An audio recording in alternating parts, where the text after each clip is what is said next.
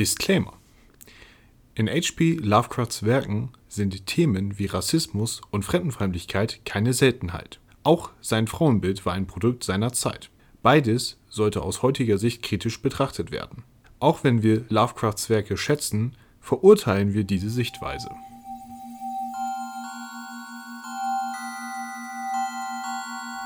Die Miskatonic Universität. Wir lesen Lovecraft.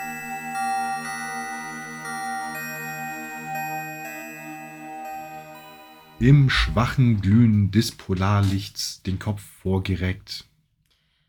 Entdeckte er die Armee der Naga. Und damit herzlich willkommen zu Folge 47. Das ist korrekt, Folge 47 der Miskatonic Universität. Wir lesen Lovecraft. Ja. Ich bin Katja. Ich bin Jens. Und wir beschäftigen uns in der heutigen Folge mit der ersten Hälfte der Geschichte Die Ratten im Gemäuer von H.P. Lovecraft. Die unspektakuläre erste Hälfte. und ähm, lasst es euch gesagt sein, das hier wird ein langes Intro. Wir haben einiges zu besprechen. Mhm. Ähm, lasst uns direkt damit anfangen. Wir haben gerade schon drüber gesprochen, dass wir in Zukunft unseren allgemeinen Disclaimer rausnehmen wollen, den, den ihr jetzt ja auch vor dieser Folge gehört habt. Bis jetzt war ja vor jeder Episodenfolge unsere allgemeine Warnung darüber, dass Lovecraft ähm, in vielen seiner Folgen ja ein rassistisches Weltbild vertritt, dass er ähm, Frauen nicht wirklich gleichwertig betrachtet oder nicht gleichwertig in seinen Geschichten vorkommen, Mhm. ähm, dass man das äh, einordnen muss in den historischen Kontext, aber dass wir es auch verurteilen. Und wir haben äh, überlegt, dass das ja immer ein sehr allgemeiner Disclaimer ist vor Geschichten und vor Episoden, die oftmals gar nichts damit zu tun haben oder in denen das auch gar nicht vorkommt. Manchmal aber auch nicht weit genug greift, so wie in dieser Episode und der folgenden zum Beispiel, Mhm. wo man deutlich stärker darauf eingehen muss. Und deswegen haben wir uns überlegt, ähm, dass wir zu Beginn jeder Folge einen etwas äh, spezifischen Disclaimer machen werden, mit entsprechend, was in dieser Geschichte bzw. in der Folge vorkommen wird. also nicht vor jeder Folge zwingend, sondern nur, wenn was da drin vorkommt. Ja. So. Also so wie heute zum Beispiel. Heute, liebe Leute, müssen wir euch warnen.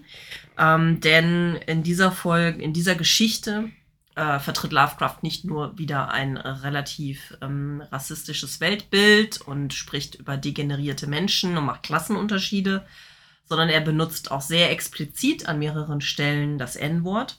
Mhm. Ähm, einmal, indem er selber über, ähm, ich spreche das jetzt einmal aus, damit ihr wisst, worüber wir reden. Also er spricht ein paar Mal über Neger, äh, aber auch ähm, einer der Hauptprotagonisten dieser Geschichte, seine Katze, die Katze des Protagonisten, die nennt er Niggerman. Mhm. Und damit wir jetzt nicht ständig diese Worte sagen müssen ähm, und was wir auch nicht möchten, äh, vor allem bei der Katze, Mhm. äh, also es gab da verschiedene Ansätze. In einigen Geschichten wurde sie Black Tom genannt. Du hattest jetzt spontan überlegt, sie Blackie zu nennen. Ja, Manche nennen sie auch einfach Schwarzer.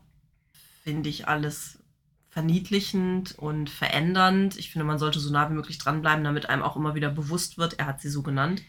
Deswegen war mein Vorschlag, einfach einen Buchstaben umzutauschen. Mhm. Und die Katze heißt jetzt Noggerman. Mhm. Wir werden jetzt immer an diese Katze denken müssen, wenn wir in das Nogger-Eis beißen. ich nicht. Keine Werbung, keine Produktplatzierung. Danke, Langnese, für nichts. ja, genau. Also, damit ihr Bescheid wisst. Mm, Wenn euch das zu sehr stört oder abstößt, das können wir super gut verstehen, dann Mhm. skippt diese Folge. Ähm, und wie gesagt, wir werden jetzt am Anfang jeder Podcast-Folge euch erzählen, was auf euch zukommt in diesem Kontext. Wir werden es natürlich auch einordnen. Mhm. Das machen wir aber nicht jetzt, das machen wir später. Ja. Genau. Das war der ernste Teil. Das war der erste Teil. Der ernste Teil. Dann als zweites haben wir eine, ich nenne es jetzt einfach mal Richtigstellung. Ähm, wir hatten ja in unserer letzten Geschichte die Lauernde Furcht. ähm, darüber gesprochen, dass wir ja in den Bildern von äh, kleiner, keine Penen und Vul- Vulven erkennen. Bilder von wem? Kleiner? War? Nein, ich bin schon wieder Clark Ashton Smith natürlich wieder. Ja, natürlich wieder genau beim Falschen gelandet. Es wurde falsch abgespeichert. Wahnsinn. Ich, ich glaube, da, da bahnt sich nochmal ein neues Referat für Jens Ah. an, damit er das alles auseinanderhalten kann. Die Brieffreundschaften und, und Autorenfreundschaften Oh des. HPL. Oh Gott. Nein. Das ist zu viel. Okay, also, Clark Ähm. Ashton Smith hat Zeichnungen gemacht zu Die lauernde Furcht. Genau. Und- In, ähm, wie sich herausstellt, sind die Bilder, die wir in unserem Band von Klinger. Genau, Klinger. Siehst du, kleiner Klinger. Mhm. Das ist der Ähm, große Klinger. Ja.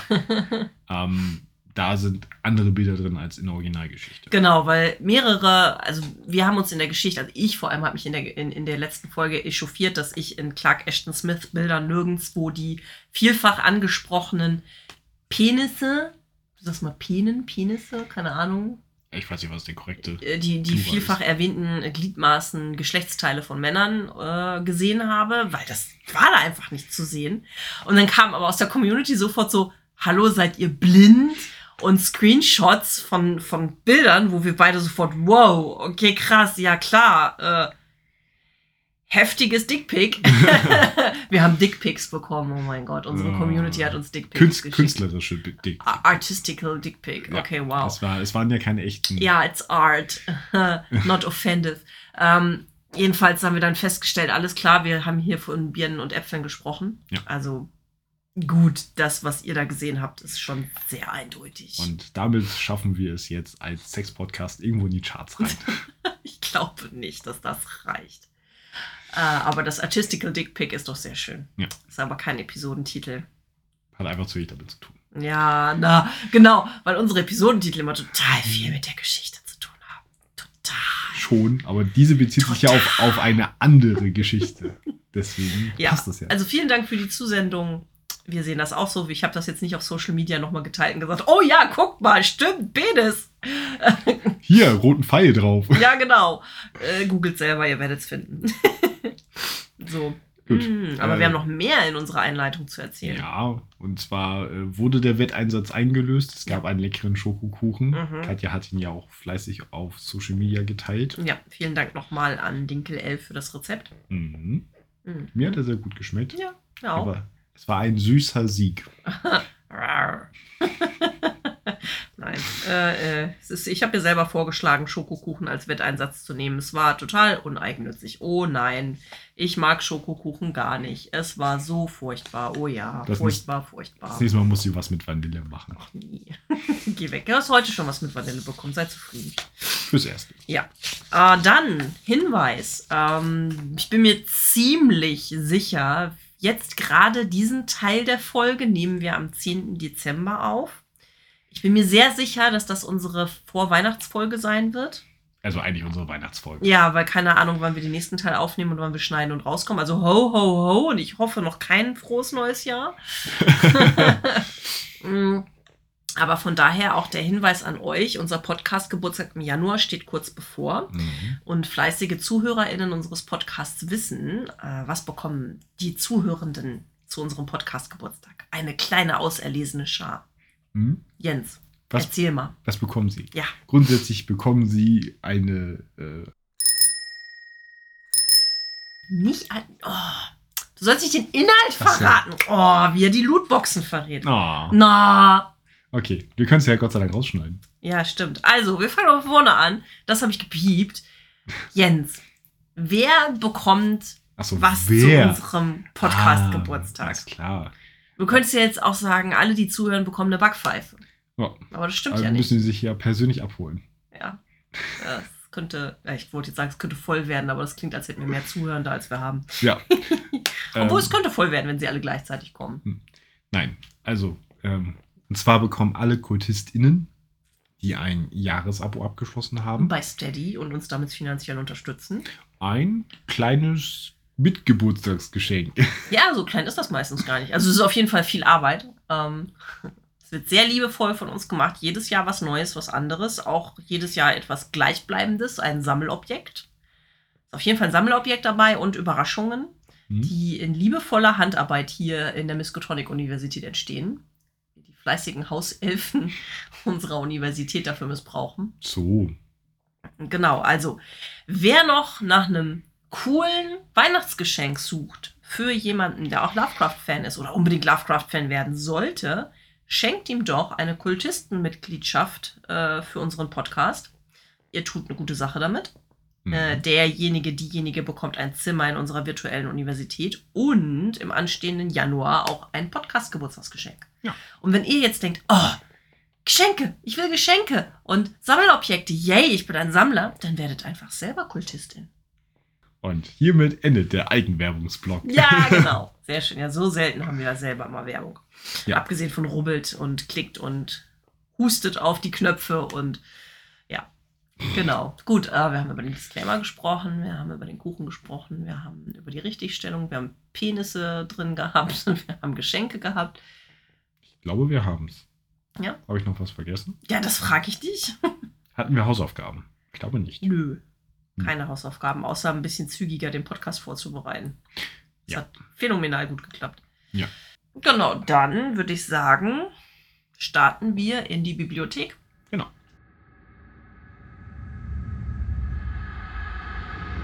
Wir begeben uns in einen geheimen Raum in der Ohrenbibliothek.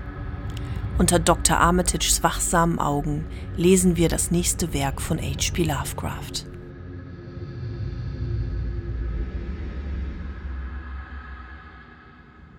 Tod und Verderben. Fertig.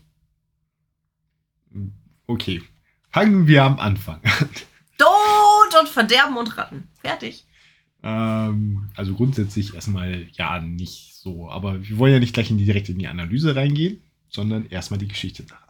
Ja, habe ich doch gemacht. Tod, Verderben, Ratten. Fertig. Wow. Oh, Renovierung, sorry. Oh, Schöner Wohnen. schöner Wohn. Also Tod, Verderben, schöner Wohnen, Ratten. Katzen. Ja, okay. Aber sonst war's das doch, oder? Familie. Ja, Familiengeschichte. Ein Aha. bisschen Landschaft. Nee, nicht so wirklich. Eher Architektur, Architektur. Okay. Gut, aber bevor wir jetzt noch mehr doof rumquatschen, fangen wir doch mal richtig an. Ja, wieso? Ich dachte, wir gehen jetzt ins Kaminzimmer. Wow. Hast gar keine Lust zu erzählen, ja, was, auf den ersten, was auf den ersten acht Seiten passiert. Ja, okay. Na schön. Also. Also. Wir starten am 16. Juli 1923 in dem frisch renovierten Wohnsitz seiner Ahnen, also die Ahnen des Protagonisten, Mhm. Exham Priory. Und es ist ein nicht ganz namenloser Protagonist, es ist ein vornamenloser Protagonist. Dun, dun. Unser Protagonist heißt mit Nachnamen Delapeur. Und äh, es wird auch sehr viel um die Delapeurs gehen. Ja. Denn ähm, die Delapeurs haben eine bewegte Familiengeschichte. Hm? Ja.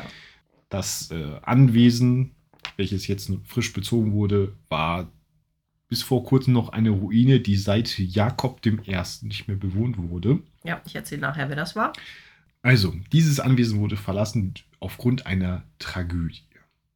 Ja. Und zwar hat, wurde der Herr des Anwesens und fünf seiner Kinder und mehrere Bedienstete niedergeschreckt.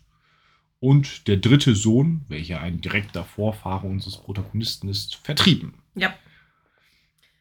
Wenn ich mich richtig entsinne, wird dann an späterer Stelle noch gesagt, dass er zwar alle umgebracht hat, aber man danach irgendwie nicht so richtig wirklich dolle Justiz gesprochen hat, sondern eher so still und heimlich ihm auf die Schulter geklopft und gut gemacht gesagt hat und ihn ehrenvoll aus dem Land gelassen hat.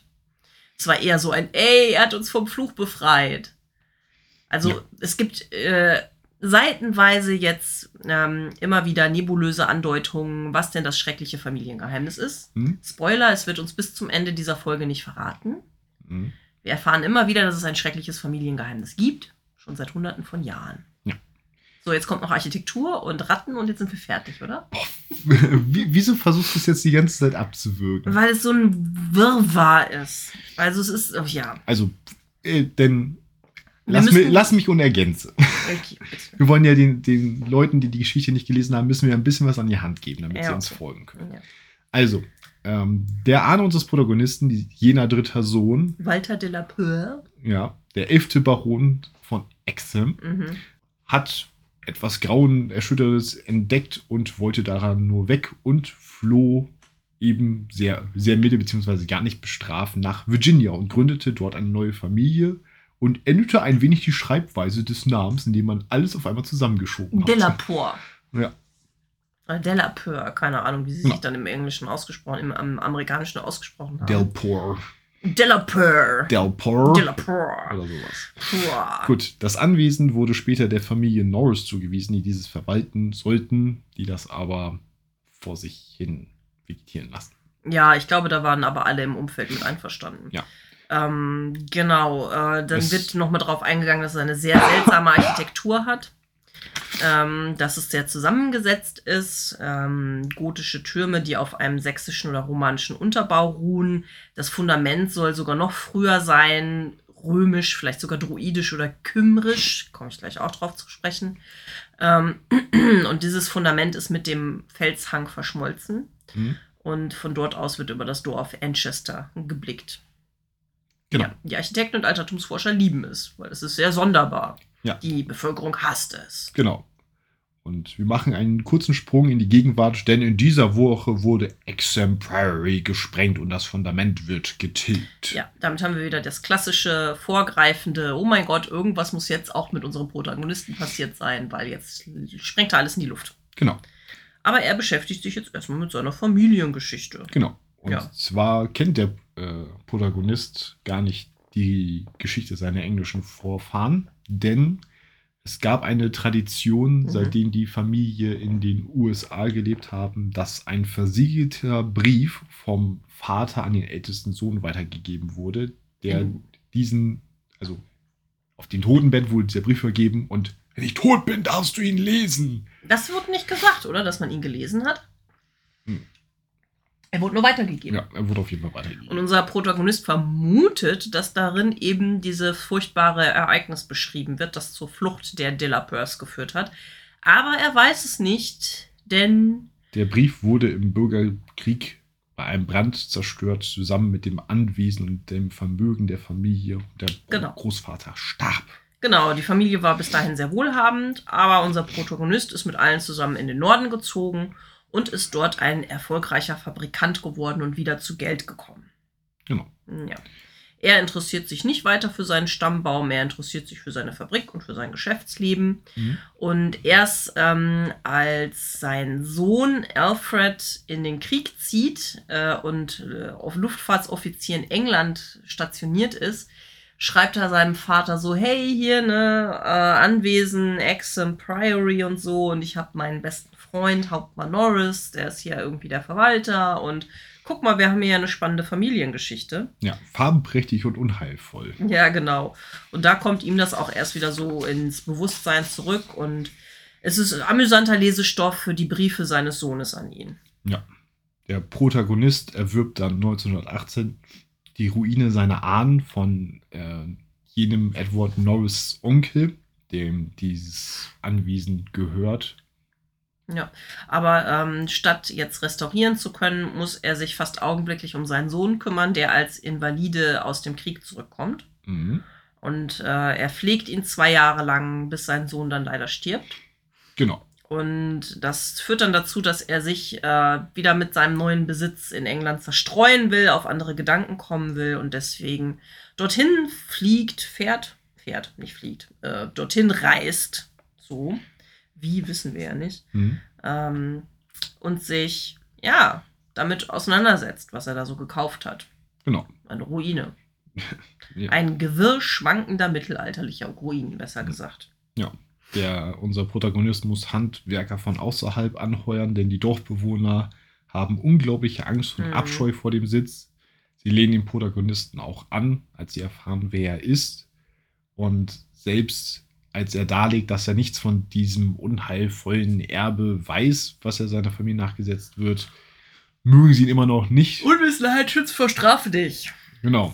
Und ähm, speziell, weil er halt darauf auf ist, diesen von ihnen verhassten, ja, das verhasste Anwesen wieder herzurichten, das schmeckt ihnen halt gar nicht. Ja, Denn und jener soll ein Schlupfwinkel für Teufel und Werwölfe sein. nichts Geringeres. Und es führt dazu, dieser Aberglaube, die Geschichten, die Gerüchte führen dazu, dass selbst die auswärtigen Arbeiter immer wieder abhauen und er immer Ja. wieder neue braucht. Das dauert also eine ganze Weile. Ähm, er währenddessen sammelt so die ganzen Erzählungen über Hauptmann Norris, der ihm alles so mitbringt und erzählt, was es so an Gerüchten gibt. Ähm, er findet unter anderem auch heraus, dass ähm, äh, Priory wohl früher mal ein prähistorischer Tempel war Hm? vordruidische Städte, unbeschreibliche Riten zelebriert wurden, möglicherweise sogar der Kybele-Kult, den die Römer nach England gebracht haben. Im Unterkeller findet er dafür zum Beispiel immer noch Inschriften, die auf den Magna Mater-Kult äh, rückschließen lassen. Erzähle ich nachher mehr zu. genau, also das ist natürlich äußerst interessant, Ja. spannend. Ja. Ähm, 1000 nach Christus ist Exemplary ein bedeutendes Kloster Mhm. mit viel Einfluss, aber doch irgendwie seltsam. ein seltsamer und mächtiger Mönchsorden, der sehr isoliert ist. Genau. Und äh, dann zusammen mit der normannischen Eroberung, also in Folge dessen, wird Exemplary durch Heinrich III.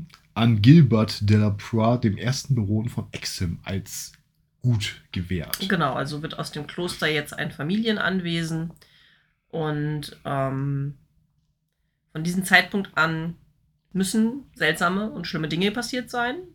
Denn es gibt dann Andeutspielungen auf den von Gott verfluchten de la Peur und die ganzen Geistergeschichten und Gruselgeschichten fangen an. Genau. Am schlimmsten schienen wohl immer die Barone und ihre direkten Erben gewesen zu sein. Und entweder warst du einer von den schlimmen Baronen oder du bist früh gestorben. Ja. Dazwischen war nichts. Genau. Dann gibt es noch ein paar kurze Einblicke in besondere Persönlichkeiten der Ahnenlinie, zum Beispiel Lady Margaret Trevor von Cornwall, Gemahlin des fünften Barons, die zur dämonischen Heldin, in Gänsefüßchen, einer entsetzlichen Ballade wurde. Oder Lady Mary Delaproie heiratete den Earl von Shrews, Shrewsfield. Mhm. Und wurde von ihm und seiner Mutter umgebracht. Genau. Und die wurden aber von einem Priester dafür gesegnet, nachdem sie gebeichtet hatten, was man vor dieser Welt nicht zu wiederholen wagt. Also auch da wieder scheint das furchtbare Familiengeheimnis so furchtbar zu sein, dass man Mitglieder dieser Familie ungestraft töten darf. Ähm, Randolph Delaproie, der Cousin unseres Protagonisten, wird nach dem mexikanischen Bürgerkrieg Voodoo-Priester. Ja, er geht unter die Miep äh, und wird Voodoo-Priester. Ja. Hier haben wir das N-Wort. Mhm. Jupp. Ja. Und Ähm, ja, also ihn, also unseren Protagonisten beunruhigen diese ganzen Geschichten nicht so. Was er ein bisschen äh, schwieriger findet, sind die Geschichten von verschwundenen Bauern. Aber er meinte, im Mittelalter war das auch ja irgendwie eher an der Tagesordnung. Wer zu sehr rumgeschnüffelt hat, der wurde dann auch mal mit nur abgetrenntem Kopf auf der Priorei zur Schau gestellt. Mhm. Ähm, er findet es eher amüsant. Also er meint zum Beispiel, er hätte in seiner Jugend gerne mehr über die komparative Mythologie gelernt. Wenn es zum Beispiel den Glauben gibt, es eine Legion von wie Fledermäuse geflügelter Teufel jede Nacht Hexensabbat in der Priorei halten. Mhm. Ähm, weswegen es ja dann diese sehr üppigen Obst- und Gemüsegärten, die es früher dort mal gab, Mhm. gerechtfertigt wurden. Ja, und Ja. Ähm, er erzählt auch, das Wildeste wäre das dramatische Epos von den Ratten. Die huschende Armee obszönen Ungeziefers, die ähm, aus dem Schloss irgendwann hervorgebrochen seien und äh, alles vor sich hergefegt hätten und alles verschlungen hätten, was ihnen im Weg gekommen ist, inklusive zwei glückloser Menschen, ehe sie sich zerstreut haben. Ja, wichtig ist zu sagen, dass dieser Rattenvorfall drei Monate nach der Flucht von Walter de la Proie, Ja. also Nachdem das Anwesen endgültig verlassen wurde. genau, passierte. Und ähm, er ja, sammelt diese ganzen Geschichten, aber es hält ihn nicht davon ab, die Heimstätte seiner Ahnen wiederherzustellen. Jo. Und ähm, er wird auch von Hauptmann Norris und den Altertumsforschern dazu ermutigt, auch wenn ihn eben die ganze Landbevölkerung jetzt dafür hasst. Und zwei Jahre später ist man fertig. Also der scheint weder dem Baustoffmangel der aktuellen Zeit zu unterliegen, noch den hohen Zinsen oder den Handwerkermangel, wenn er in zwei Jahren aus einer Ruine ein großes Anwesen wieder aus hervorzaubern kann. Ja, wir wissen ja nicht, wie groß es genau ist, aber ja. Naja, es ist schon ziemlich vielfältig an Erzählungen. Jetzt kommt halt wieder sehr viel Architektur, Architektur. Aber er freut sich darüber, dass er jetzt hier dauerhaft wohnen kann und beweisen kann, dass ein Delapeur, denn er hat wieder die ursprüngliche Schreibung des Namens angenommen, kein Teufel sein muss. Ja. Gut, dann am 16. Juli 1923 zieht der Protagonist also ein, zusammen mit sieben Dienern und neun Katzen. Mhm. Die älteste Katze davon hat er noch aus Bolton Noggerman, sieben Jahre alt. mitgebracht. Und äh, ja, Die anderen sind ihm während der Zeit der Renovierung zugelaufen. Und äh, ja, der Protagonist beginnt seine Erkenntnisse über seine Familie niederzuschreiben und kommt auch zu dem Schluss, dass ja Reuter de la Poix anscheinend zu Unrecht beschuldigt worden sein, da er ja so gut davongekommen ist, jetzt ohne große Strafe. Und das, obwohl bei dem Massaker sein Vater, drei seiner Brüder und zwei seiner Schwestern starben. Aber, wie du vorhin schon sagtest, er kommt unversehrt, in Ehre und unmaskiert nach, nach Virginia. Du hast jetzt gerade gesagt, dass er ihn für unschuldig hält. Ja, also ja, Hier, hier steht, es schien, dass mein Vorfahr völlig zu Recht beschuldigt wurde, alle Zu anderen Recht. Mitglieder seines Haushalts mit Ausnahme von vier verbündeten Dienern in Schlaf getötet okay. zu haben. Dann habe ich einen Etwa Dreher zwei drin. Wochen nach einer schockierenden Entdeckung. Also Ja. er bestätigt das eher Okay. alles. Dann habe ich dann irgendwie einen Dreher Ja. im Kopf. Ja. Ähm, ja. Dann, am sechs Tage später, kommt es zum ersten Vorfall. ja, genau. Also er hat jetzt hier so alles aufgeschrieben, sechs nette Tage verbracht. Und am 22. Juli kam es zu diesem ersten Vorfall, wie du schon gesagt hast. Ein Diener hat ihn darauf angesprochen, dass ähm, vor allem sein alter Kater, aber auch die anderen Katzen irgendwie ganz schön launisch sind. Und auch er selber ähm, hat festgestellt, dass Noggerman irgendwie sehr unruhig ist und ruhelos von Raum zu Raum streicht und überall herumschnuppert. Ja. Genau. Ähm, Noggerman kratzt auch an der Holzvertäfelung, welche Mhm. die alte Mauer verdeckt. Ja. Und äh, der Protagonist meint noch zu einem Diener, dass dort bestimmt nur irgendetwas ausdünstet, was Menschen einfach nicht riechen können. Genau, weil er selber sagt zum Beispiel, dass er nicht daran glaubt, dass hier irgendwie Mäuse oder Ratten wären. Dass es seit 300 Jahren keine Ratten mehr hier gegeben hätte und dass auch die Mäuse äh, nicht in diese hohen Mauern kommen würden. Hm. Sondern er denk, denkt eben, dass es eine Ausdünstung ist. Ja. Genau, aber jetzt kommt die Nacht. Äh, in dieser Nacht, nachdem er das so alles überlegt und festgestellt hat, liegt er in seinem Turmzimmer, vom Arbeitszimmer aus schnell zu erreichen, Mhm. und sinniert aus dem Fenster heraus ins Polarlicht. Und äh, ja, schläft dann ein, bis er mitten in der Nacht aus einem seltsamen Traum erwacht. Mhm. Denn Noggerman ist aufgeschreckt. Genau, vorher hat der Kater auf seinen Knöcheln gelegen und geschlafen. Und jetzt sieht er ihn, wie Jens vorhin am Anfang so schon schön gesagt hat, im schwachen Glühen des Polarlichts, den Kopf vorgereckt, die Vorderbeine auf seinen Knöcheln, die Hinterläufe dahinter ausgestreckt und starrt auf eine Stelle an der Wand. Genau. Der Wandbehang scheint sich zu bewegen und der Protagonist meint, das leise und deutliche Tribbeln von Ratten und Mäusen zu hören.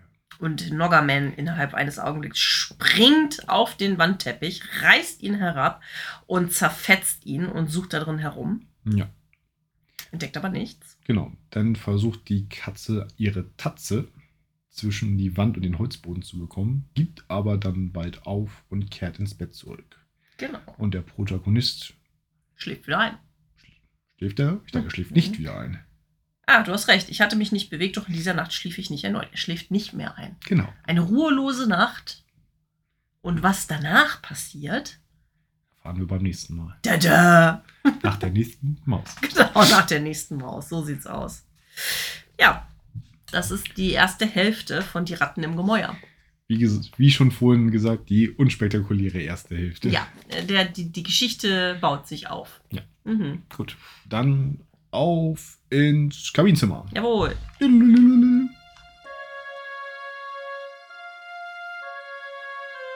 Wir begeben uns in unser gemütliches Kaminzimmer. Nach dieser kräftezehrenden und vielleicht auch verstörenden Reise durch ein weiteres Werk von H.P. Lovecraft tauschen wir unsere Eindrücke bei einer Tasse Tee aus.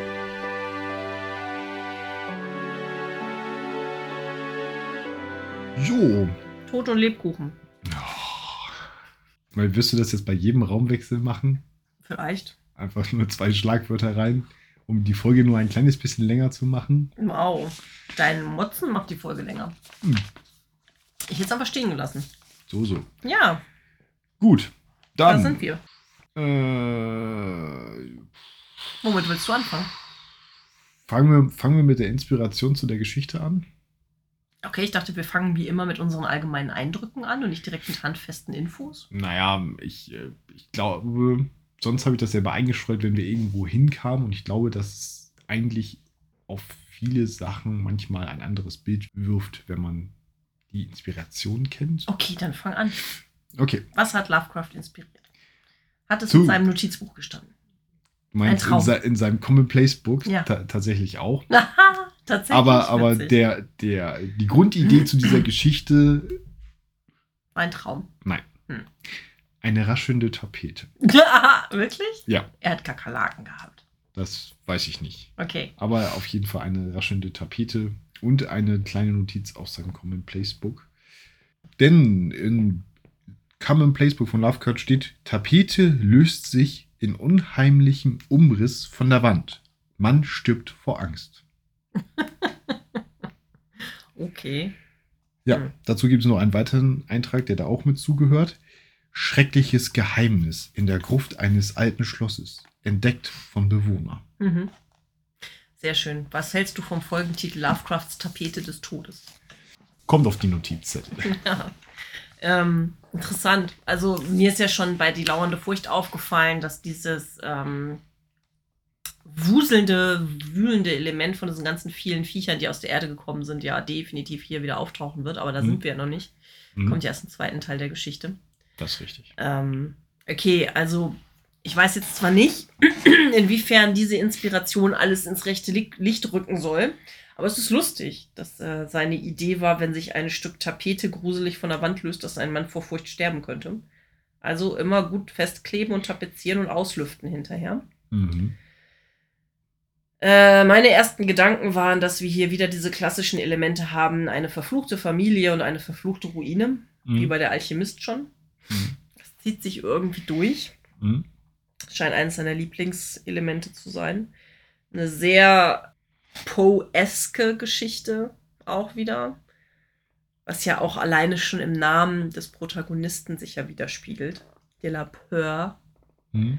Du über mehr Informationen zugeflo- ge gestolpert bist. Mhm. Also äh, ich habe erst nur beim Lesen gedacht, so ja, komischer Name und dann so dieses, dass Poe ja schon im Namen mit drin ist und dann dieses Peur und ähm, habe dann später noch gelesen, dass ähm, es, dass Edgar Allan Poe, also in seiner Familie gibt es, gibt es so eine Geschichte, wonach es tatsächlich De La Peurs in der Vergangenheit gab. Okay.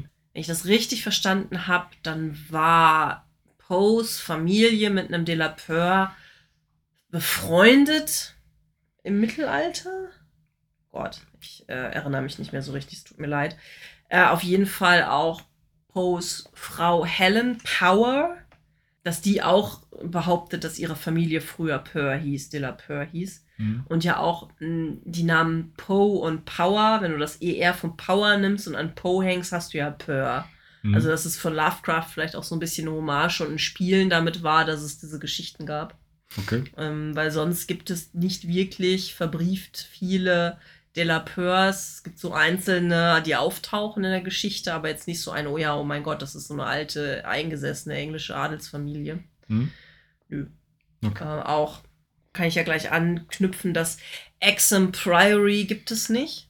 Äh, obwohl der Name, finde ich, sehr rund klingt. Ich habe erst gedacht, oh ja, das klingt wie ein sehr bekanntes Ding. Es gibt Hexham Priory mit H. Äh, und Anchester, der Ort, äh, der vor Exham Priory liegt, ist auch eine Erfindung von Lovecraft. Hm. Also er vermischt hier auch historische, tatsächliche Ereignisse mit nicht passierten, verschiebt so ein paar Schlachtgrenzen. Also er mischt sich das alles so ein bisschen zurecht, dass es passt. Ja. Genau. Zum Beispiel das wie mit der dritten augustinischen Legion, was Ja. ja. einfach Quatsch ist, Ja. weil es nur die zweite Mhm. war in Wales stationiert und da gibt es so ein Manchester nicht. Ja. Genau. Naja, aber das ist mir halt so aufgefallen, dass wir wieder dieses Klassische haben und auch wieder diese ähm, Lovecrafts Wishlist, der die Adelsfamilie aus England, die nach Amerika flieht und eine geheimnisvolle, schreckliche Vergangenheit hat. Das ist so dieses, wie Lovecrafts, glaube ich, gerne für sich selber hätte. Hm. So ein verruchtes Familiengeheimnis und englisches adliges Blut und einen alten Sitz in England, den er dann wiederherstellen könnte. Erinnert, was das angeht, auch, finde ich, sehr stark an das Mondmoor. Mm, Ja, habe ich auch Auch dran mit gedacht. dem Mhm. weglaufenden Arbeiter Ja, genau. und Arbeitleute und Mhm. das, die anderen Leute mögen das nicht. Ja, auch wieder- verfluchter Ort. Verfluchter Ort, Mhm. auch wieder ein Tempel, Ja, genau. Mhm. ähm, Spuk, wieder Polarlicht. Wenn euch das alles anspricht und ihr es noch nicht getan habt, hört die Folge zum Mondlicht, äh, zum Mondmoor. Zum genau. Mondmoorlicht. Mondmoorlicht. Ja. Genau. Mhm. Obwohl es da mehr griechisch als jetzt römisch, druidisch, kimrisch war. Aber Ja, okay. genau. Und wir haben hier auch wieder, ähm, dass ähm, direkt im ersten Teil alles angedeutet wird. Ne, Also diese, die mörderischen Vorfahren, dass irgendwas Schreckliches passiert ist oder dass sie irgendwelche schrecklichen Dinge erfahren.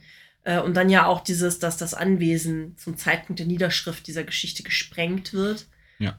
Zum Beispiel auch wie das. Anwesen in die lauernde Furcht. Mhm. Da ist ja auch der Berg genau gesprengt worden, als der Protagonist die Geschichte aufschreibt. Und Mhm. das sind ja die zwei Geschichten, die ja direkt hintereinander.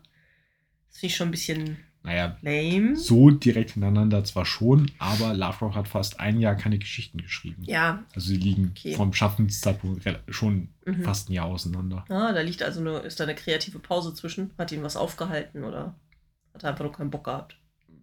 Scheint andere Dinge getan zu haben. -mm, Mensch, wenn wer da aber Böses denkt. Hm. Gott, er hat Zeit mit Sonja verbracht. Ah, sie hat ihn vom Schreiben abgehalten. Sie ist Yoko Ono. Ja, Ja. also schon muss ich sagen, dass von diesem typischen Lovecraft-Start ist ja schon ein bisschen abgeändert. Es wird erst am Ende der ersten Seite gesagt, Ja. dass Exemplary gesprengt Ja. wurde und gerade das Fundament getilgt wird und nicht gleich dieses, wie bei Dagon, ich schreibe dieses Ja, ja. in den letzten Das Momenten. Fenster, das Fenster. Außer, außerdem fehlt ja, ich will jetzt nicht so weit vorgreifen, aber es fehlt ja durchaus noch die eine, die ein oder andere, wie es jetzt gerade um den Protagonist steht, Mhm. was ja tatsächlich dann auch erst am Ende gedroppt wird.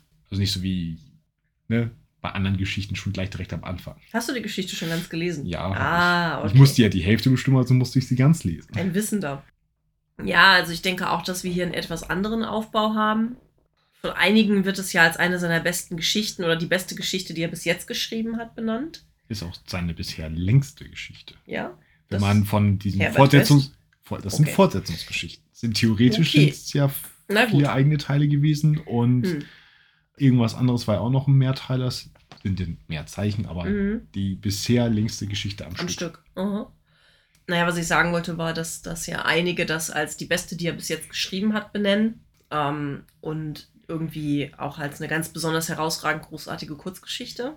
Hm. Ich muss gestehen, ich muss es mir, glaube ich, einfach nochmal am Stück durchlesen, um das nochmal wirklich zu beurteilen, weil bis jetzt entfaltet sich diese Brillanz bei mir noch nicht so ganz. Hm. Äh, sondern ich finde eher, dass was wir bis jetzt haben, so eine etwas zusammengestückelt chaotische Aneinanderreihung von Familiengeschichte, Architektur und dieser Renovierung ist. Und ich mich so denke, so all das, was er da geschrieben hat, das hätte man in fünf Sätzen vernünftiger und ordentlicher schreiben können. Und es hat sich jetzt auch für mich nicht der irrsinnige Spannungsbogen entwickelt, der das rechtfertigen würde, das in dieser ausufernden Länge so zu schreiben.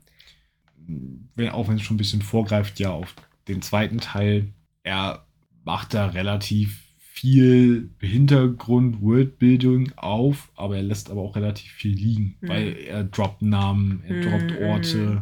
Ja, alleine so diese schrecklichen Frauen oder so die schrecklichen Ereignisse mit den Frauen, wo man So. nur hätte darauf zurückgreifen können. Ist Mhm. natürlich so ein Ding von wegen so, okay, meine Familie ist halt richtig schlimm gewesen.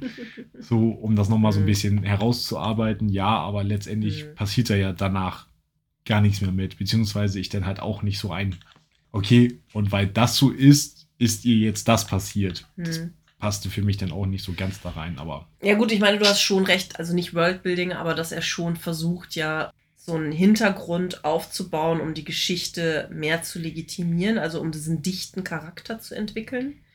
Dieses über Jahrhunderte hinweg und ja schon dieser fast Familientraditionsschrecken. Ich weiß nicht. Also ja, ich verstehe, dass er irgendwie fünf, sechs Mal einen Rückgriff drauf machen muss, dass jetzt irgendwas Schreckliches in seiner Familie passiert ist. Also ich bin nicht so ganz glücklich damit, muss ich sagen. Hm. es hätte ein bisschen kürzer sein können. Ja, was heißt ich. kürzer? Einfach irgendwie knackiger. Ähm, und auch spannender tatsächlich. Weil es hat jetzt bei mir wirklich keinen Spannungsbogen aufgebaut. Ist jetzt nicht so ein, dass ich denke, oh mein Gott, oh mein Gott, oh mein Gott, oh mein Gott, oh mein Gott. Ich bin jetzt schon total nervös. Also das fand ich zum Beispiel beim Alchem- Alchemisten besser gelungen. Und das muss man sich überlegen, war irgendwie seine dritte, vierte Geschichte, die er geschrieben hat. Zweite, glaube ich, als Erwachsener. Ja. So, hm, naja. Äh, aber vielleicht, wenn wir den zweiten Teil dann auch nochmal haben und besprechen. Oftmals entwickelt sich ja in der, im Zwiegespräch nochmal eine neue Perspektive auf die Geschichte. Ja, ich meine, ich wollte gerade fragen, ob du sie ganz gelesen hast, aber du hast sie ja Korrektur gelesen. Ja, wir haben ja eine wunderbare Übersetzung wieder von Niklas Bischofberger. Vielen Dank für den Hinweis. Ja. Also auf unserer Homepage ähm, www.wirlesenlovecraft.com könnt ihr unter Für aus der Community den Reiter HPLs Werke übersetzt suchen. Und da findet ihr alle Geschichten von Lovecraft, die wir bis jetzt besprochen haben, die Niklas oder ein, zwei andere schon übersetzt haben. Da habe ich meine auch her. äh, kostenlos für euch zur Verfügung ist ein Service von uns. Genau. Deswegen ja, unterstützt uns bei Steady. Fun Fact: Nogga Man, das weißt du bestimmt jetzt schon, es ist ja so ein, so ein obvious, common, bekannter Grund. Äh, hat Lovecraft hat mit neun Jahren seinen eigenen schwarzen Kater so genannt. Also den Namen hat er sich jetzt nicht noch für die Geschichte ausgedacht, sondern hat er einfach quasi seinen Kater reingepflanzt. Ja, hatten wir in irgendeiner hm. unserer Folgen, hatte ich das mal mit Wahrscheinlich, drin. als wir auch über Lovecrafts Rassismus gesprochen haben. Kann sein. Ähm, weil es einfach so, ja, pretty obvious ist für sein Weltbild und die Art, wie er damit umgeht.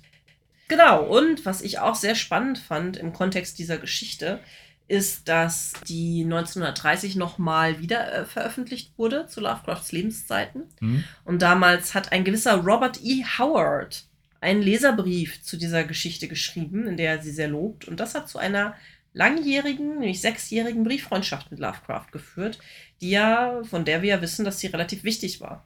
Dass ähm, Howard und Lovecraft ja gute Freunde geworden sind, sich gegenseitig inspiriert haben. Hm. Ja. Ausgangspunkt war diese Geschichte. Okay. Mhm. Mhm.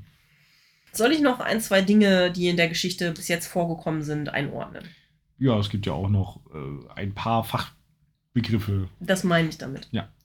Jakob der Erste ist ja in der Geschichte vorgekommen, weil.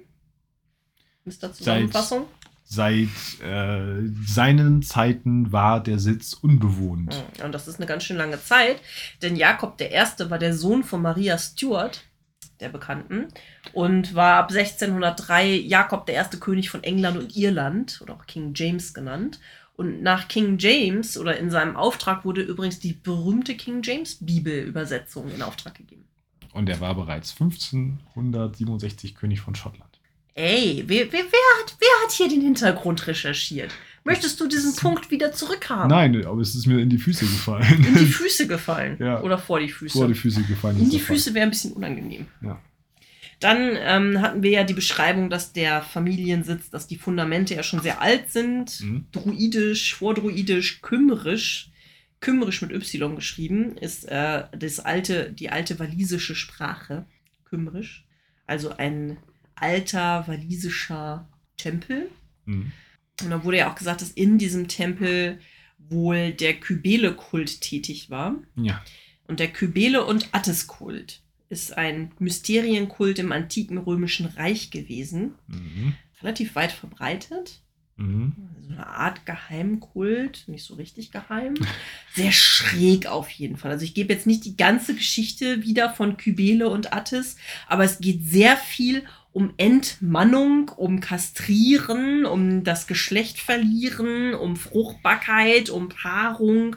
Also ja, kann ich mir schon vorstellen, dass das in etwas prüderen Zeitaltern und auch Zeitaltern von sehr klarem Männer- und Frauenbild etwas sehr Anrüchiges oder auch Exotisches gewesen ist und da wahrscheinlich zu vielerlei Rückenschauern und Spekulationen führt. Okay. Ich hatte irgendwie im Kopf, dass die Römer deutlich weniger Brüde waren. Nein, ich meine nicht die Römer, sondern ich meine, Lovecraft hat das ja als Element so. eingesetzt. Ja. Und in seiner Zeit wird das ja, ja so, okay. hu, hu, hu, hu, der Kybele-Kult, uh, uh, uh, uh, uh. Da geht's um, um, um abgeschnittene Penisse. Und, und hu, hu, hu, da hat sich dann ein Mann als Frau gesehen. Ha, ha, ha, ha. So meine ich das. Hm, okay. Während man heute sagt, ja, und weiter. Danke, dass du mir deine Pronomen anvertraut hast, wäre heute, glaube ich, die Reaktion. ja.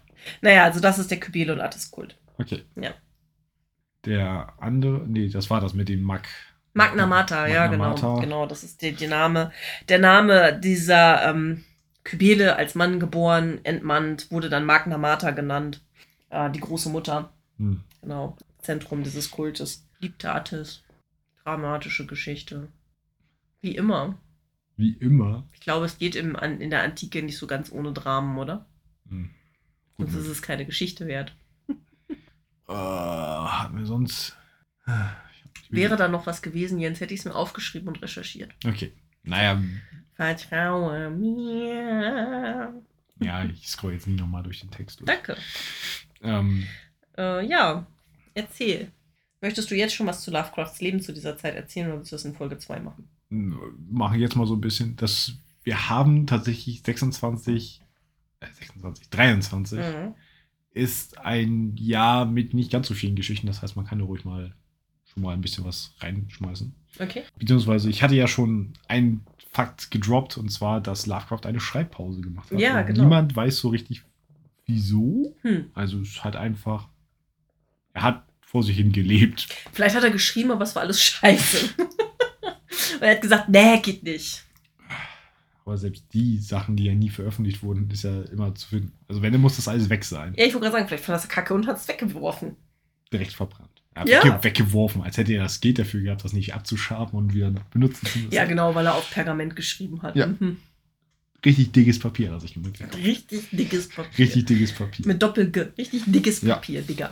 Dann ähm, werden, wird die Geschichte, die Ratten im Gemäuer, als seine erste Gänsefüßchen professionelle Schriftstellergeschichte bezeichnet. Mhm. Und es ist die erste Geschichte für die Weird Tales. Echt? Die Also erste se- seine, Weird Tales? seine erste, die in der Ach, die er für die Geschichte, für Weird Tales schreibt und die nicht einfach später von Weird Tales Ja. veröffentlicht Ja, wird. er hat es hat's eigentlich versucht, in ein etwas angeseheneres Blatt zu bekommen. Die New York Times. Naja, nicht, nicht ganz so, aber es gab ja durchaus die ein oder anderen Magazine. Und äh, das wurde dann abgelehnt und dann haben sie gesagt, hier schickst, haben kleine Clark Aston, Ashton Smith und so gesagt haben, schickt das auch zu Weird Tales und Lovecraft hat sich dann breitschlagen lassen, hat es dahin geschickt und äh, wurde dafür auch bezahlt. Immerhin. Mhm.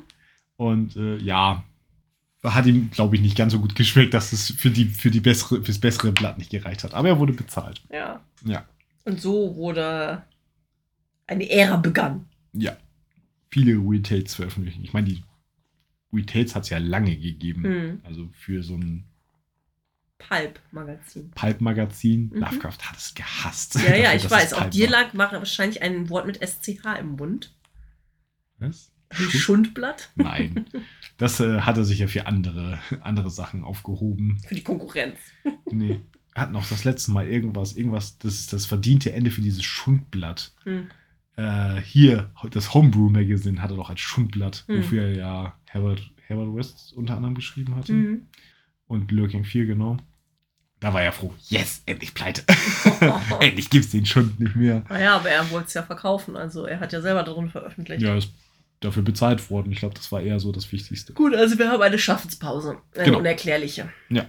Schreibt doch mal in die Kommentare, was ihr denkt, was Lovecraft in so einem Jahr off, in seinem Sabbatical so gemacht hat. Satanical wahrscheinlich bei Lovecraft. Naja, also wir reden hier vom November 22 bis August 23. Mhm. Also fast ein Jahr. Ja, fast, ja. Mhm. Mhm. Äh, ja, gut. Dann, äh, wie schon gesagt, veröffentlicht im Weird Tales und zwar in der März-Ausgabe 1924. Und die Geschichte geschrieben wurde laut Joshi Ende August bis Anfang September 23. Mhm. Ja, also, Relativ kurze Zeit. ja, Ja, manchmal er. hat er ja länger dran rumgetüftelt. das ist richtig. Gut, Oh, hast du noch was? nö. Ich habe Okay. nur noch meine Lieblingsstelle. Ja, das wird bei mir ein Problem, ich habe keine. Ja, das Lustige ist, meine Lieblingsstelle ist deine Lieblingsformulierung. Ah, Deswegen weißt du was, das, Das ist ist deine so- Lieblingsformulierung, das ist doch eine ganze Stelle. Das schwache Glühen des Polarlichts und die Köpf, der Kopf, na, und der Kopf von Noggerman, der ähm, mit den Vorderbeinen vorgereckt da sitzt. ja, Das war so in diesem ganzen Ding das Einzige, was ein Bild richtig ausgelöst hat. Ich meine, da waren noch ein paar andere Stellen, die ganz cool waren, mit der Armee der Naga und so. Ja, ja, das wäre tatsächlich etwas, wo ich jetzt sagen würde, ja, vielleicht könnte man das auch als Lieblingsstelle nehmen, aber das Mhm. ist ein Satz. Ja, ja, ja. Also es ist, und, ein ist halt auch, Schachtelsatz. und wir, wir sind verwöhnt von Lovecraft. Wir wissen, das geht noch besser. Ja. Ja. Auf jeden Fall. Okay, ähm, Tentakel erst im zweiten Teil oder schon Tentakel für diesen ersten So, Teil? für Teil 1. Für Teil 1. Wie Ja. viele Tentakel? Warte. Wie viele aus Rattenknochen zerstoßene, leimbeschmierte, weil in Renovierungsarbeiten vertiefte Tentakel gibst du dieser Geschichte? Für den ersten Teil, ich bin großzügig, ich gebe eine 4. Hey, hatte ich auch im Kopf. Ja. Ja, Ich weiß gar nicht, ob ich jemals, ob ich schon mal eine 3 rauskam. Ja, ich glaub schon. Weiß aber auch nicht mehr für Für was. The Street bestimmt. Oh. Ja, es gab aber noch ein, zwei andere, die auch schlecht waren. Wir hatten noch diese, diese unsäglichen Blümchengedöns, Traumlande-Dinger, die so ganz kurz und schrecklich waren. Das, das äh, Poetry of the Gods Ding zum Beispiel, das war doch auch so gruselig. Ja. Ja. Ja. Oh, ich hatte das Street hatte ich schon verdrängt. Wie kannst du es verdrängen? Es ist immer wieder in unserer, kommt immer wieder vor als Referenz für furchtbar oder für rassistisch. Ja. Gut. ähm, furchtbar rassistisch. Ja, ja, und für rassistisch furchtbar. Dann würde ich sagen, machen wir einen schnellen Abstecher ins Studierzimmer. Brauchen wir eigentlich gar nicht, ne? Nö, wir können ja eigentlich schon mal hier direkt sagen, denn in der nächsten Folge geht es um Teil 2. Ja, genau. In der nächsten Folge gibt es die Fortsetzung bis zum Ende. Ja. Zum bitteren Ende. Und dann halt auch Pen and Paper. Genau. Rollenspielumsetzung auch da. Ja. Okay, dann äh, ist es jetzt schon Zeit für das Studentenwohnheim. Ja. Wir begeben uns in unser Studentenwohnheim, in den Gemeinschaftsraum. An unserem schwarzen Brett schauen wir, ob unsere Community, also ihr, uns Nachrichten hinterlassen habt. Außerdem küren wir die Ehrenstudentinnen des Monats und bedanken uns bei all unseren Unterstützerinnen.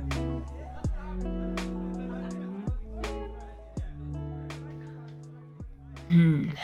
Wo setze ich mich heute hin?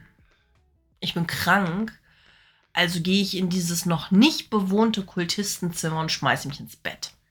So. Ruschel, ruschel, ruschel. Das heißt, ich muss jetzt einen Stuhl hier über den ganzen Boden schleifen, um mich dazu zu setzen. Das schaffst du. Äh, Das heißt ja nicht umsonst Bedside Manner. hm. Naja, lieber einen Stuhl schleppen als einen Sitzsack hinterher sich herziehen. Na, dann siehst du. Blech, Sitzsack. Ja, das musste noch mal sein, ne? Ja, Vielleicht schenken wir Jens ja kollektiv zu Weihnachten einen Sitzsack.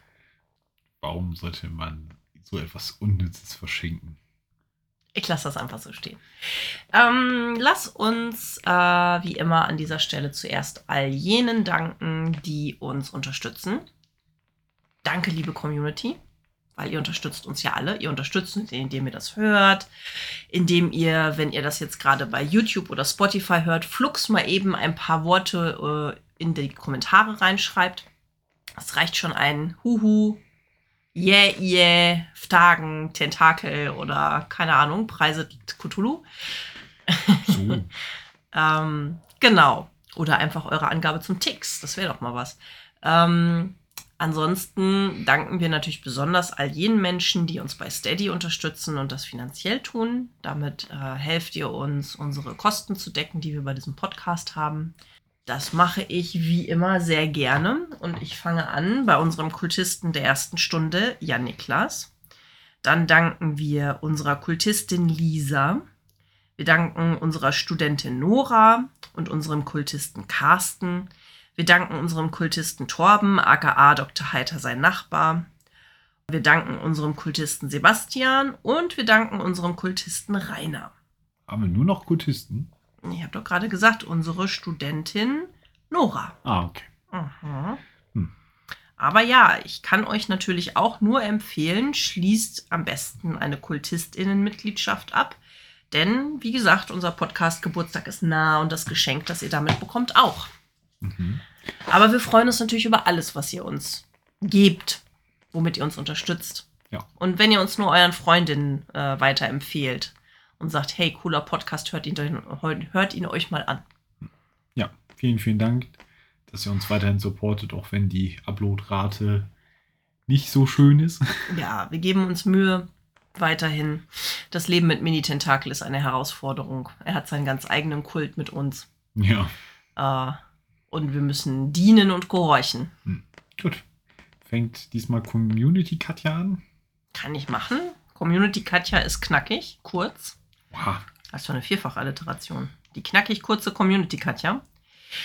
Ich hatte ja, wie du vorhin schon gesagt hast, unter dem, äh, ich habe einen Beitrag gemacht mit dem Schokokuchen, den ich für dich gebacken habe. Und äh, einmal hat 1981 Mensen guten Appetit uns gewünscht. Mhm. Den hatten wir. Und Miversel hat geantwortet, sieht sehr lecker aus und ein Sabber-Smiley daneben gesetzt. Sabber-Smiley. Ja, ihr wisst, welchen ich meine. Der, dem Sabber aus dem Mund läuft, weil er so begeistert ist. Ja, ich, ähm, genau, danke. Ich glaube, er hat uns gemundet. Und ansonsten hatten wir noch zwei sehr erfreuliche Nachrichten, die ich auch repostet habe. Und zwar einmal waren wir bei Marcel und auch bei Gislain waren wir in der Spotify Rotation der ähm, Podcast, den sie 2023 am meisten gehört haben. Mhm. Sehr cool. Falls es noch mehr von euch gibt, die sich das vielleicht zum Beispiel bei Spotify noch nicht angeguckt haben, diesen Jahresrückblick, klickt da doch mal drauf. Und wenn auch wir euer meistgehörter Podcast sind, dann macht doch einen Screenshot und teilt ihn bei Instagram. Äh, wir würden uns super freuen. Hm. Es ist schon sehr schmeichelhaft und freut schon sehr. Ja, auf jeden Fall. Sehr. Ansonsten hat uns noch Torben geschrieben. Und zwar äh, ist es schon ein Momentchen her. Er hat auf die, ähm, zuerst auf die Brettspielfolge mit ähm, Max und Jascha geantwortet. Hallo Katja und Jens. Schön, dass jetzt wieder etwas mehr kam. Die Cthulhu Monopoly Folge war trotz der anfänglich etwas nervigen Tonprobleme sehr unterhaltsam. Auch die Wortspiele im Nachtclub des Oben ohne Obelisks waren sehr gelungen. Nils von den Rocket Beans wäre stolz. Ganz so schlimm war es hoffentlich nicht. Und dann geht er auf die lauernde Furcht ein. Ich glaube sogar eine Verfilmung der lauernden Furcht war auf der DVD, die ich mal hab euch zukommen lassen. Also habt Spaß bei, beim Sichten dieser Trashperlen. Es eilt aber nicht, schließlich seid ihr genug eingespannt. Wenigstens nutzt ihr eure Zweisamkeit am Bildschirm mit sinnvollem Content wie Moreton Manor oder The Orville. Ja, wir geben uns Mühe. Äh, in Bezug auf das N-Wort aus Geschichten zu rezensieren, bin ich etwas zwiegespalten. Auf der einen Seite ist es verständlich und berechtigt, dass Leute sich daran stoßen und sich beleidigt fühlen. Zum anderen bin ich ein Freund von Vorlagentreue, gerade wenn es um Hörfassungen geht. Man kann ja wie in eurer Podcast-Folge eine kurze Erklärung oder Triggerwarnung abgeben, damit die Hörenden auf das Kommende vorbereitet sind. Nur als kleine Warnung, bei Ratten im Gemäuer werdet ihr euch an dem Namen der Katze stören. Ja, das hatten wir ja gerade. Da hat der Meister des kosmischen Schreckens sich wieder etwas Spezielles einfallen lassen. Aber gleichzeitig sei auch die Hörspielfolge vom Gruselkabinett 138 erwähnt, wo diese Katze kurzerhand in Schwarzer umbenannt wurde. Ein annehmbarer Kompromiss, wie ich finde. Vielleicht hilft das ein wenig bei diesem strittigen Thema, wie man dieses Minenfeld etwas umschiffen kann. Liebe Grüße. Ja, liebe Grüße zurück. Mhm. Und das war's auch schon mit Community Katja. Das war's schon. Jawohl, das war's. Bei Facebook gab es keine Kommentare. So, so. Und auch Briefe erreichten uns nicht. Was? Keine Briefe? Nee. Aber wenn ihr jetzt noch äh, Weihnachtsgeschenke für uns packt, kommen die vielleicht noch rechtzeitig an. Ein bisschen gebettet. Ein bisschen. Ein bisschen. Aber jetzt wird es Zeit für YouTube. YouTube Jens. Er bringt die Kommentare aus der Community. Ring, ring. Immer diese Fahrten. Gut. Ähm, ja. Es gibt ein paar Kommentare. Fangen wir an mit unserer letzten Folge. Da hat kommentiert, äh, und zwar der Angie. Hurra, hurra! Folge 46. Eure neuen Folgen sind immer ein Highlight meiner Woche. Vielen Dank dafür. Weiter so. Die lauernde Furcht gehört mittlerweile zu einer meiner liebsten Lovecraft-Erzählungen. Ich gebe sieben von zehn zwergenhafte, haarige, degenerierte Tentakel mit zweifarbigen Glubschäuglern. Sehr schöner Tentakelindex. Ja, dann hat er noch äh, auch zum Thema äh, des N-Wortes etwas geschrieben, beziehungsweise zum Piepen. Äh, ich verstehe das Problem. Ich würde das Wort nicht piepen. Ich sehe diese alten Geschichte, nicht nur die von HP, sondern auch die seiner Kollegen als eine Art historisches Mahnmal, wie rassistisch, fremden- und frauenfeindlich die Gesellschaft früher war und in welche Richtung wir uns heute auf gar keinen Fall mehr entwickeln dürfen. Aber das ist nur meine Meinung. Natürlich verstehe ich es, wenn ihr die Gefühle von anderen Menschen nicht verletzen wollt. Das verstehe ich sehr wohl und unterstütze es. PS, ich freue mich schon wie bekloppt auf die Ratten im Gemäuer. Die Geschichte hat mitunter dafür gesorgt, dass ich einmal nachts aufrecht im Bett stand. Wie es dazu kam, schreibe ich dann bei der betreffenden Folge. Bis zum nächsten Mal. Ja, sehr cool. Dann werden wir das wohl in der nächsten Folge hören. Wir sind gespannt. Ja. Dann Sackpfeifer hat geschrieben. Nicht mehr lange, dann ist auch noch Jubiläumsfolge Nummer 50. Stimmt. Ja, das war mir vorher auch nicht so bewusst, dass wir uns auf die 50 zu bewegen. Wir werden alt. Naja, äh, ähm, sehr cool. dass es für die nächste Folge wieder einen eigenen Text von euch gibt.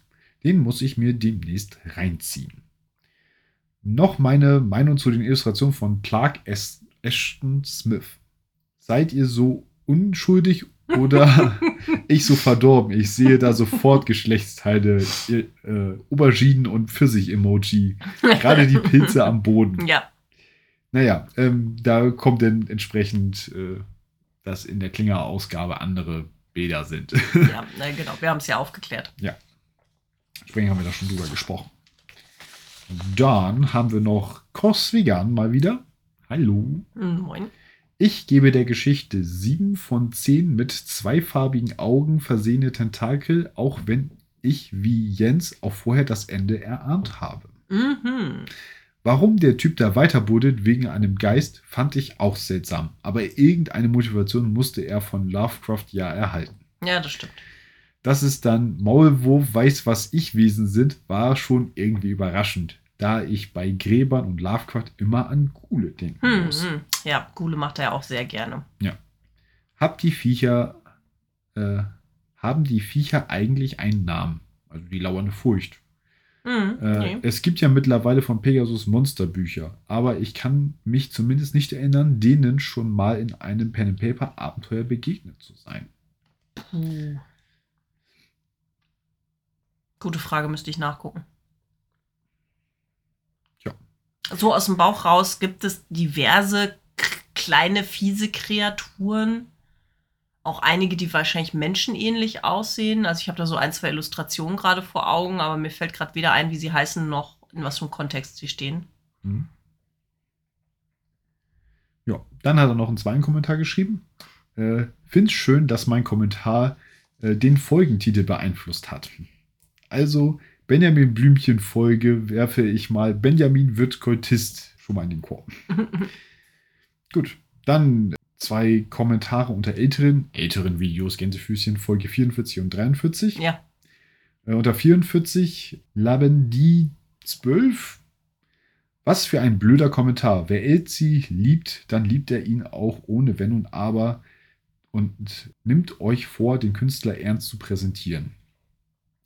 Also grundsätzlich finde ich das selber schwierig zu sagen, wenn man einen Künstler liebt, was für mich persönlich ein sehr starkes Wort wäre, was Mhm. Lovecraft betrifft, Mhm.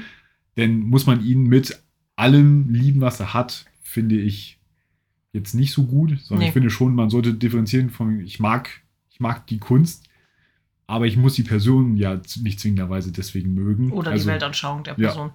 Ne, also ich mag auch einige Lieder von Michael Jackson. Mhm. So, und finde Mhm. die auch, auch heute noch ziemlich cool und auch seine Performances, die er so teilweise gemacht hat. Deswegen kann ich jetzt ja im Nachhinein auch trotzdem sagen, dass er menschlich jetzt ja nicht so der Beste war. Ich meine, er hatte auch selber auch seine Probleme, aber ich will das Thema jetzt auch nicht Nee, aufreißen. großes Thema. Aber ja, Mhm. Ne? Also von daher, wir teilen deine Meinung nicht. genau. Und dann hat er noch äh, auch vor, unter Folge 43 geschrieben, wieso der Kommentar zu Beginn. Es verdirbt die Freude an Melancholie und Künstler. Ich vermute, er meint unseren Disclaimer. Ja, Wir sind ja am Anfang der Folge schon drauf eingegangen, aber grundsätzlich ist es uns wichtig zu sagen, dass wir eben nicht alles vorbehaltlos und großartig von Lovecraft finden, Ja. sondern uns da eben kritisch mit auseinandersetzen. Ja. Und ich finde es schon fair Menschen gegenüber, die jetzt vielleicht das nicht vorher wissen, wie und in welchem Kontext Lovecraft geschrieben hat, sie darauf vorzubereiten, was sie in Folgen erwarten kann. ja. Gerade wenn man selber betroffen ist. wenn man keine Kontaktpunkte mit Lovecraft hatte und jemand stößt ein, teilt unsere Folge Mhm. und jemand hört da rein und dann wird man da auf einmal mit Begriffen konfrontiert, das wirft ja auch ein, vielleicht ein komisches Licht. Genau. So, und daher finde ich das schon gut, wenn man das zumindest, ich meine, wir sind jetzt nicht überkritisch, finde Mhm. ich, Mhm. und jetzt auch nicht super detailliert in diesem Thema jedes Mal drin. Reden ja jetzt nicht, nicht jedes Mal 20 Minuten, wo kommt dieses Wort her und warum ist es genauso schlimm. Ja, nee. Ähm, das brauchen wir, glaube ich, Nein. nicht. Äh, jeden, der es stört, die alten Folgen einfach die ersten 30 Sekunden skippen. So. Und ansonsten bei den neuen Folgen gibt es ja eben nur spezifisch auf die Folge gerichtete Disclaimer. Ja. Und wenn euch das stört, dann skippt halt das Intro. So. So, Gut, das war's schon. ja.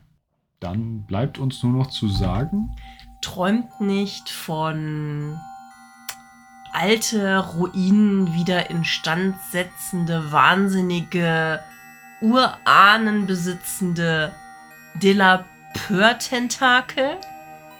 Wenn euch mal das nächste Mal die Langeweile packt, stöbert mal in eurer Familiengeschichte. Ja, wer weiß, was ihr so findet. Vielleicht findet ihr Umschläge Wer weiß. versiegelt.